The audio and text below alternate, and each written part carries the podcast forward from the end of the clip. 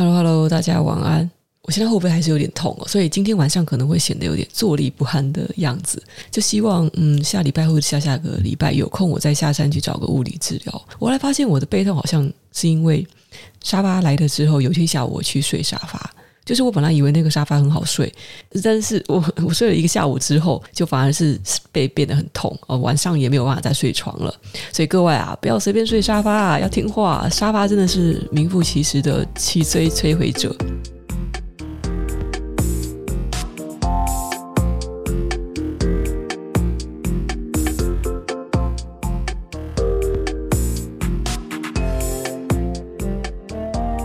大家晚安，大家晚安。今天是二零二三年五月十日，欢迎来到囧囧电台。今天我们要讨论三个时事话题。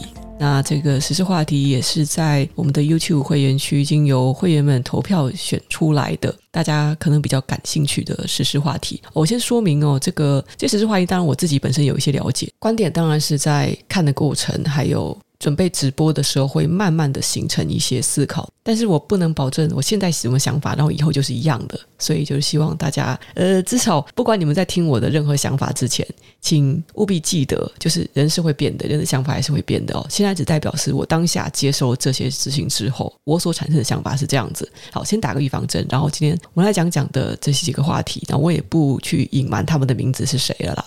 搜一下应该都知道，而且我我其实对他们并没有什么负面的评价，所以我就直白的讲。第一个话题是最近作家黄山料又引起了热议。其实当他的名字传到我的脸书动态墙的时候，我还在想说他又怎么了？他又怎么了？看他的同文层内，其实好像没有什么人在真的去。挞伐他或是什么，可是倒是在周边哦，就可能有一些本来就对他不满意的，或是平时比较喜欢批评时事的 KOL 出来酸说黄山料这个写爱情小说跟正面正能量语录的作家哦，就是一个大众作家，他居然买下了台北市的房子，而且是三十平，装潢费居然比偷袭款还要贵。其实不只是外面的 KOL，那我自己认识的，就是作家圈中，居然也有人稍微对他酸了几句啊！我当时有点惊讶，我想说，哎，这些作家其实自己也很厉害啊，但是难道是文人相亲吗？看到黄山料赚了这么多钱，就没有想到有一些作家真的是是会有点介意的。我我不知道为什么，一般来讲，我们看到名人啊、YouTuber 啊，可能买下更豪华的房子哦，甚至还是修 house 给大家看，给大家看里面的装潢多豪华，然后里面的这个家电都是赞助什么的，然后这件事情反而不太会成为负面新闻。但是作家黄山料。只不过就是买了一个对于一般小资族可能算是有点贵的房子，居然就引起了这样子的挞伐。可是我觉得他毕竟怎么样，仍然算是一个公众人物啊。而且我要提醒哦，他并不算是一个单纯的作家，他也算是 Instagrammer。他的赚钱能力哦，是很多人哦，他可能没有太去注意，会惊讶他赚了这么多。也许是因为你不够关注他。那在这个时间点，就是发现他居然三十岁的时候可以给自己买三十平的房子，大家都非常惊讶，然后这种惊讶感觉就一下子爆发出来，就引起了各种的评论。一般来讲，就一直以来，大家可能会以为他很受欢迎，但是他应该不会赚到什么钱吧？哦，在台湾，你写书、写这写这种大众书籍的作家，你再怎么畅销，怎么可能就是赚到房子哦？变现能力应该很差吧？而且他好像没怎么接业配，对不对？呃，而且呢，就有些人对他的有一些成见，说这是一些小朋友、心智不成熟的人在看他的东西，所以傻眼，他居然赚成这个样子。然后再其次哦，现在会引起讨论的是，因为黄山料他过去有一些争议。他有时候炎上的时候，并不是像说九面可能他自带容易引火上身，什么赚钱太多，选题材有问题，跟厂商有一些纠葛，那或是像爱莉莎莎就在找题材啊，就是有一些不经意的讲话不经大脑的话，搞到炎上，他都不是这样子。黄山料他每次的炎上哦，呃，真的也是蛮像往自己身上浇石油，火柴再丢到自己身上这样子，最后就通常是不了了之，而有可能是因为他这个人后来的处理，就是通常他就是冷处理这样子，但是这些记录都会留下来。我知道他的一个最著名的事件呢，是他写了一篇也有一点点文青那种风格的文章。他分享了他的一个朋友得忧郁症的故事，本来应该算是有点感伤的文字吧，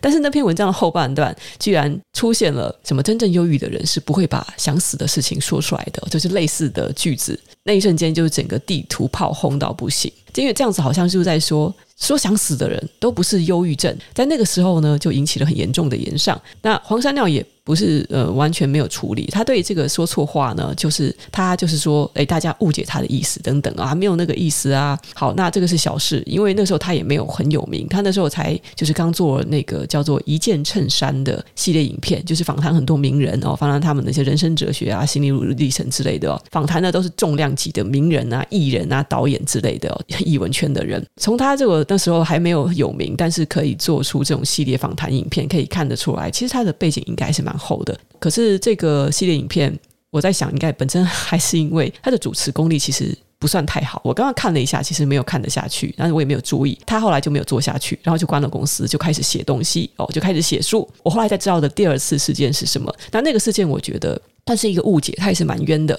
那一篇文章着火的点呢，就是他写了一篇是参考 PTT 上面网友的故事，分享了他个人的感慨，说是月薪三万跟月薪三十万的人烦恼是一样的。这个文章当然是极度的鸡汤风味，月薪三万跟月薪三十万人的烦恼可能会有共通的，可是烦恼是绝对不可能完全一样的。像是高收入有属于他们高收入的烦恼。事业上没有办法再上升啊，有产生一些焦虑感啊，会给自己压力啊。但是他的烦恼是不会跟月薪三万的人一样的，那烦恼的数量也是不一样的。像他这一篇文章呢，就是可以说讲的没有很深入，概括的观点是非常的肤浅，也很容易引起一部分人的义愤填膺。这种很一概而论的非常鸡汤的偏颇理论，这个本来他说说就算了，就是但是当时这个着火的点哦，是说有有网友就马上就眼尖的网友看到说，哎，你这个故事是抄 PTT 上的，因为这 PTT 上已经已经有人在那边分享说，三万跟三十万月收入这个烦恼是不一样的，等等什么薯条加大之类的哦，就是那篇文章，然后有人发现说，哎，黄山料你也说这是你朋友的故事吗？难道你朋友就是 PTT 上这个人吗？后来就引起了炎上，大家都在说你抄袭哦，你你是抄人家的故事，说是你朋友的故事。但是后来黄山料他自己出来说，其实是网友没有看清楚他的文章。他一开始就讲这是他在网上看到的故事，并不是说这是他朋友的故事。他是说他在网上看到了一个人分享他的朋友的故事哦，这句子结构有点复杂，但是有一些酸民或者是阅读障碍的人，他没有看清楚黄山料他很这样的细节，所以呢就攻击他抄袭，他借此就做了一些感慨而已。他并没有说这个人是他朋友，是看到了别人的故事，他把它写下来。所以我觉得这整个言上其实相当的乌龙。你要攻击的话，应该是攻击他后面有一些太偏颇的概括而论的这些论点，应该不是攻击他抄袭。那我觉得总体来讲是蛮冤的啦。后来有零零碎碎的一些争议，也都是他有时候说话真的是蛮轻率的。他想要那种无限的正能量去指教别人，然后有的时候有一点那种爹味哦，把自己当爹，想要去引导别人。我不知道他是不是过得比别人平顺，但是他有时候透露出来的有一点点不知民间疾苦的态度，真的就是会让有一些本身承受了困苦的人会感到烦躁，不仅没有得到安慰，反而会觉得你是不是在居高临下的批评我？那这次的争议呢，就是有一个粉专把他买房子的消息给转贴出去，加一句评论说：“都是你们这些智障在买他的书，害他可以买房啦。”啊，也许是看不惯，在下方的留言有很多人就对他表示祝福，说：“哎，你看你靠自己赚钱买房，你很成功，你很棒，什么你应得的。”那就让人有点不爽。有人就去起底，说以前就有人起底过，就他的老家在金门，然后他的兄弟啊，他的爸爸在金门都是有头有脸、赫赫有名的人物。光是他爸爸好像就有几家公司，他并不算是什么白手起家的人。对于这些起底的料，其实我个人是倾向说，他家人家庭背景怎么样，跟他现在有多少成就呢？大家不要去把他去联系在一起，真的是没有必要。因为我也认识一大把人，我家里很有钱哦，家里可能都是爸妈开大公司，但是爸妈可以不要把遗产给小孩啊。好像我爸妈以前有开公司，对不对？但是就是在我十几岁的时候，我我爸基本上他的公司就是走下坡了。那我们的就是在我不知人情世故的时候，曾经有过富一段时间。但是在我真的懂事的时候，我们家里就偏穷，而且我爸妈是不把遗产给我的，甚至我长大之后还要再给我妈钱。那以前也是有人在那边翻我的家底，说什么我是富二代啊，什么我就是有很丰沛的教育资源。那我不否认，也许哦，我一开始在出生到我就十十岁出头的时候，就经济状况还不错，也许在那个时候我受到了还蛮好的启蒙教育。读书期间，我也是基本上没有太饿过肚子，除了就是在中国大陆那边生活的时候，就生病生很多啊，独立生活会有艰苦的地方。但是我觉得我并不算是一个在很艰困的环境中成长的人，顶多就是有时候我分享，那就会有人会给我下这个标注，就说。啊，以前过得很苦什么的，其实我个人并不是这样认为的。就是如果有人不满意现状的话，那我会分享自己的经历。我分享也不是要说我自己多厉害什么的，就是有时候因为我自己很喜欢听别人的故事，然后我因此可以去鼓励我自己，所以我也想要分享我自己的故事。好，说回来，我觉得这些人呢，即使把黄三料的家庭背景翻出来，说他是什么富二代，靠爸靠妈，但是并不构成一个直接的证据，就否定他这个人的努力。就算是他爸很有钱，好了，你也没有办法否认，在这么多年来，就算你不喜欢他的文字，他每天写，每天更新，写那些东西，一直写，一直写。就算他写的是废话，写那么多年很不容易，而且他出成书，哎。每年都出书写就算了，他还把那些文字居然好意思对着镜头念出来，他对着镜头露脸，把那些文字念出来，做成 Instagram 短片，做成 YouTube 影片给大家看。他做了这么多年，这很不容易吧？这是不是他个人的努力？这跟他的爸妈没有关系吧？这就算是穷，你有个手机，你也可以做得到啊！他在 Instagram 和 YouTube 上面有几十万的流量，就是每一支影片都几十万的流量，这是他自己做出来的。他书本的销量并不是来自他爸妈有名，而是来自他本来就有在经营社群的流量。销量是来自他的网上知名度，这个知名度跟他老爸拼出来的那些事业是没有关系的。所以我觉得，虽然有人去起底，想要借此去攻击他。的确呢，他如果声称他完全靠自己的努力赚到这间房子，会引起一线的不满。的确，明明是一个不太需要努力的人，他没有后顾之忧，所以他现在可以出来闯，就是这样子。安全网比一般人更结实。那问题是，我们有时候不要去曲解别人的意思，不要去把它负面的去解读。社会上其实有很多人是跟他条件差不多的，或是比他条件再好一点，也闯不出个名堂啊，还做一些伤天害理的事啊。所以我觉得哦，该肯定的还是要肯定。我们羡慕一个人成就，那我们就从他身上看看可以学习到什么东西嘛。有些人，如果你否定他人，借此可以让自己感受好一点的话，这是你的兴趣，那我也没有办法。但是我是觉得那是没有什么意义的。我一定要声明哦，大家看我老是开黄山料玩笑，所以我今天也不知道帮他说话，是帮他做什么解释。我真的没有很喜欢他的文字，但是呢，我一直一直试着想要去理解他的成功方程式。他到底为什么受欢迎？后来我发现的是呢，即使一定程度上，我似乎可以理解为什么像这样的心灵鸡汤，很多不管是任何年龄层的人都会喜欢，但是我没有办法做到。我就算知道。很多人会喜欢，但是我没有办法做到。我们就是品味不一样，我们的经历不一样，我们所看到的这个世界的样貌是不一样的，所以我们能够说出来的话、写下来的文字也是不一样的。他认为是那样子呢，我认为是这样子。他可以找到理解他的人，爱他的读者们在黄山料身上找到他们需要的东西。我觉得这个没有什么好批评的。其次，黄山料可以赚到那么多钱，但是很多很厉害、很有才华的作者可能连出书的机会都没有。对于这样子的现象，有人感到不满，所以想要去攻击他。可是这不是每个领域都有吗？本来就是能力，不代表可以赚多少钱啊。要不然你讲讲哦，这个在之前小玉坐牢之前，他的 YouTube 每个月可以赚好几百万，他一堆人不在骂讲说啊，这个伤风败俗、社会败类什么的，就是他这种败坏社会风气的东西，为什么同样作为一个创作者，他就？拍这些乱七八糟的东西给那些中小学生粉看，他可以赚了那么多钱。在 YouTube 中，好像不是最花心力、最花时间的人，或是做出最正向、最有积极意义的那些认真的创作者赚到最多钱。因为这个世界本来就不是你贡献多大、你能力多强，你就可以得到资本主义社会的最多的投票，本来就是这样子。每个人选择职业的原因是各不相同的。我们选择这个领域之内，就要朝哪个方向去做什么主题的原因也是不一样的。有些人关心我现在做这件事情的内容是什么，我喜不喜欢，我开不开心，我得到的意义大不大。那有些人关心的是我收入可以多少啊？呃，也许他们觉得有钱就好，因为他们觉得钱对我比较重要。那也有人会觉得是我先有钱了之后，我再去做一些意义重大的事。有没有这样的创作者？有啊。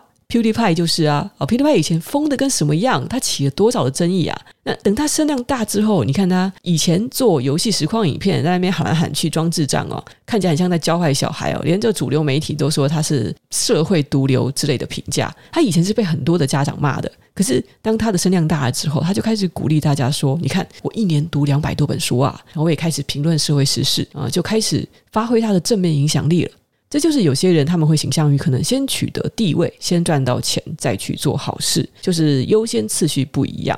综上所述，你看黄山料他肯定不是最有才华的作家，但是他也是凭他自己的方式得到了成功，而且呢，他确实也是写出了在这个社会中很大一部分人所喜爱的文字。所以要攻击他说他的写的文字苍白无力啊，都是小朋友在看啊，我觉得这个没有意义，没有意义，人家不偷不抢的，凭自己的实力赚钱。好，留言区有人说，现在越来越多的人耐心变得短缺，思想变得贫瘠，语言变得匮乏。我觉得黄山药他书畅销，其实这个不一定是原因哦。其实你要说以前，以前像黄山药这种调调的书也一直都很畅销。畅销书之所以畅销呢，它本来就有几个必须的条件，它的深度一定不可能多深，文字也不可能是多鲜涩，因为它满足一个大众的需求。因为他受到年轻人喜欢，然后就有人在讲说他吸引到比较笨一点的人，读者稍微聪明一点的人都不会看他。其实也不是这样子，我跟各位说，单纯就只是因为。台湾人在学生毕业之后，几乎就是没有什么时间读书了。我们每个人的看书高峰期，大概就是在学生时代吧。什么时候会特别想读这种无病呻吟或是充满鸡汤意义的文字呢？通常就是你满脑子都在想谈恋爱的时候说的啦。那黄山料挑中了那个族群，读书读的最多，然后脑袋还在想一些有的没的，的非常文艺的一个高峰时期。所以刚刚好的，他就是做这种题材，他书就是卖得好。像这样的书，无论在哪个年代，通常都是很畅销的。也不是说读者很笨，那就是只是反映出我们这个社会的平均品味是怎么样。大多数读者在年轻的时候，读书品味本来就没有经过太高深的淬炼，可能会只关心一些小家子气、小格局的东西。因为我们有太多的社会历练嘛，那所以我们才有时间去读书，去看这种闲书，呃，才有时间去沉溺在一些不是柴米油盐的东西，你懂吧？其实是这样子。与其说怎么越来越多人变得耐心短缺，思想变得贫瘠，那你就就想想嘛。那你二十几岁之前你喜欢读的是什么？三十几岁需要的东西又不一样，四十几岁我们关心的事物又不一样啊。那其实是一个年龄层的问题。那作家他写的针对不同年龄层的东西，这个没有什么好批评的。尤其是在台湾，然后工作以后大家不读书，也是因为因为这是一个，然后用中国用语来讲，就是一个内卷到不行的社会啊。我们不像欧洲一样，就大家把看书当成一个很休闲自在的事情。好，那我觉得这个话题我就不要再把它讲得太复杂，基本上就是这样子，就没有什么好批评的。人家不偷不抢，他刚好他的。读者就是面向年年轻的族群的嘛，嗯，到他今天换他写童书，然后他写就是面向幼儿族群的书，也是大卖。然后你就要去骂他的时候，你都在写一些智障东西嘛？这个太奇怪了，真的是没有必要。我觉得这个社会上有一个很病态的现象，有时候你会看到，就是为什么酸民不太会去骂，即使名声很高，但是没有什么赚钱的人。如果一个人很有名的，是而且赚的钱也很多的话，他们才会很在意，而且想要去攻击。说到底呢，你会那么 care，就是因为你也想要钱呐、觉得他怎么可以有？他怎么配得上拥有？其实就是嫉妒啊。但是呢，老是在纠结对方到底配不配得得到，这个世界到底公不公平啊？其实，然后因此你去产生一些很负面，想要去谩骂对方的心情。想跟各位说，你凝视深渊的时候，不要忘记深渊也凝视着你。心里产生不快的时候，其实更需要去正视的是你自己是不是其实很想要，就是这么简单而已。为什么对别人得到那个东西你会感到那么的不舒服？那是因为自己想要。那你为什么那么的在意？就是因为你非常非常的想要。这是应该要正视自己的渴求吧？你干脆要不然就把那个欲望给化解了，要不然就是干脆不要它，不要它，不在意金钱，你就不会在意了。我说的是真的不在意，而不是那种表面上继续酸，但是说自己不在意。之前我有读一本叫做《彼得处方》的书，给大家分享一个书摘。我觉得那句名言说的挺不错的，就是很有钱跟不要钱两点同样的强大。你很有钱就不会老去嫉妒了，你不想要钱的话，你也不会去嫉妒。好，那这个话题就说到这里了。哎，我们来进入第二个话题。啊，这不知不觉已经讲到十一点多了。好，我们来讲这个话题。这个时事我跟的比较晚了，就完全没有想到会烧成这样。整件事就是有一个网红，他的粉专专业名字叫做。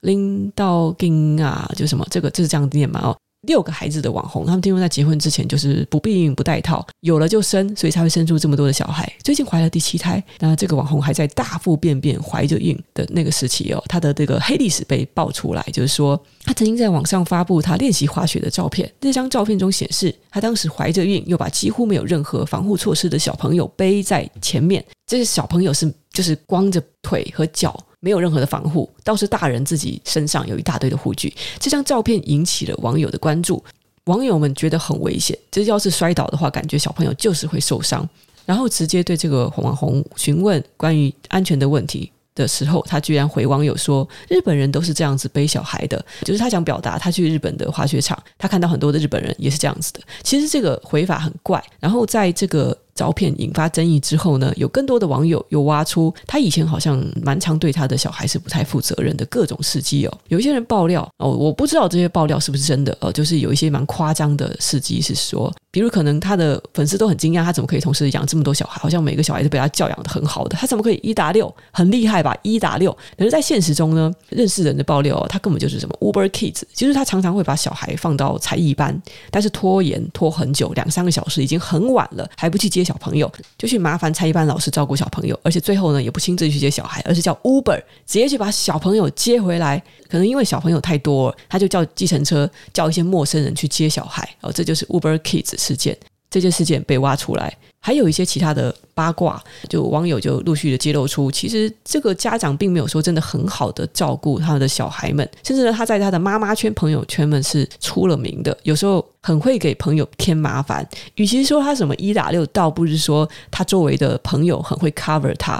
引发了这些争议之后呢，这位网红虽然发了一篇长文道歉，可是那篇文章有点微妙。是现在在他的粉专中最新的文章吧？那这篇文章我稍微看了一下，我也是觉得蛮奇妙的。就是他大概花了超过一半的篇幅啊，就在讲他对不起小孩啊，小孩被牵扯进来了，然后他受到攻击啊，这种受到威胁跟网络霸凌啊，一篇道歉文却花了一半的篇幅在抱怨他所受到的攻击。虽然有些人会说他没有诚意啊，那我觉得这种东西本来是他自己的家事，就是小孩是他的啦，他也不是说。今天对不起谁？他其实对对不起的就是他的小孩，所以呢，你说他要对公众道歉也是蛮奇怪的。他应该是要为他的一些错误示范道歉，其实这就够了。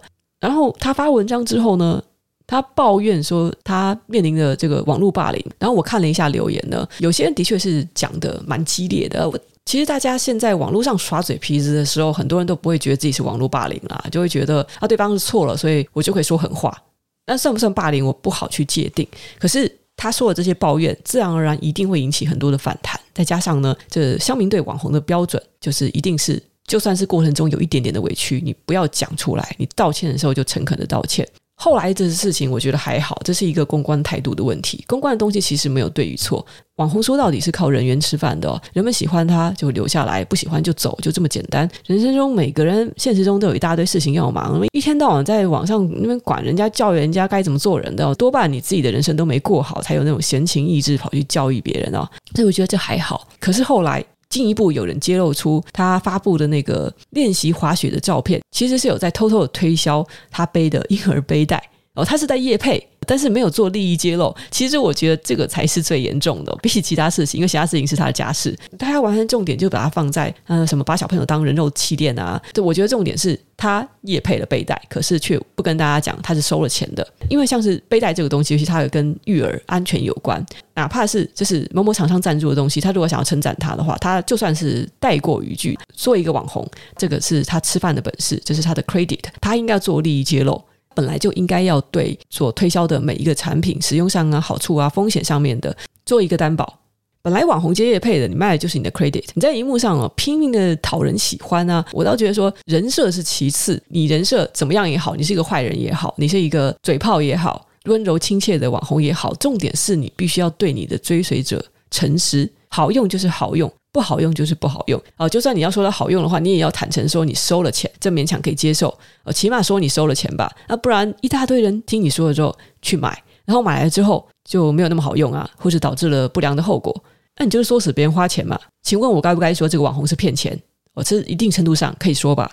然后就是关于他说什么日本人也是这样背小孩的，问题是日本人就是标准答案吗？日本人也可能是缺乏常识的不良示范啊。所以这就很像是你做坏事被人抓到，然后你还会像小朋友一样推卸责任，说啊，你为什么不抓他？那个谁谁谁也是这样做的，别人做错事不代表你可以做错事嘛。所以这样的反驳呢，嗯，有点好笑，好像在卸责。但是总来讲，是小孩的安全也好啊，还是这个他的回话的卸责啊，各种的争议哦，我觉得最严重的反而是没有做利益揭露的这部分，是职业道德的问题。我也可以理解，现在大家那么生气，是因为人设崩毁。就是你是一个亲子的网红，那你却没有好好对待你的小孩，而且接二连三冒出来的这些爆料，让人感觉其实你并没有很用心的经营在你的家庭，好像是把小孩当成业配的工具。我觉得大家愤怒的是这一点。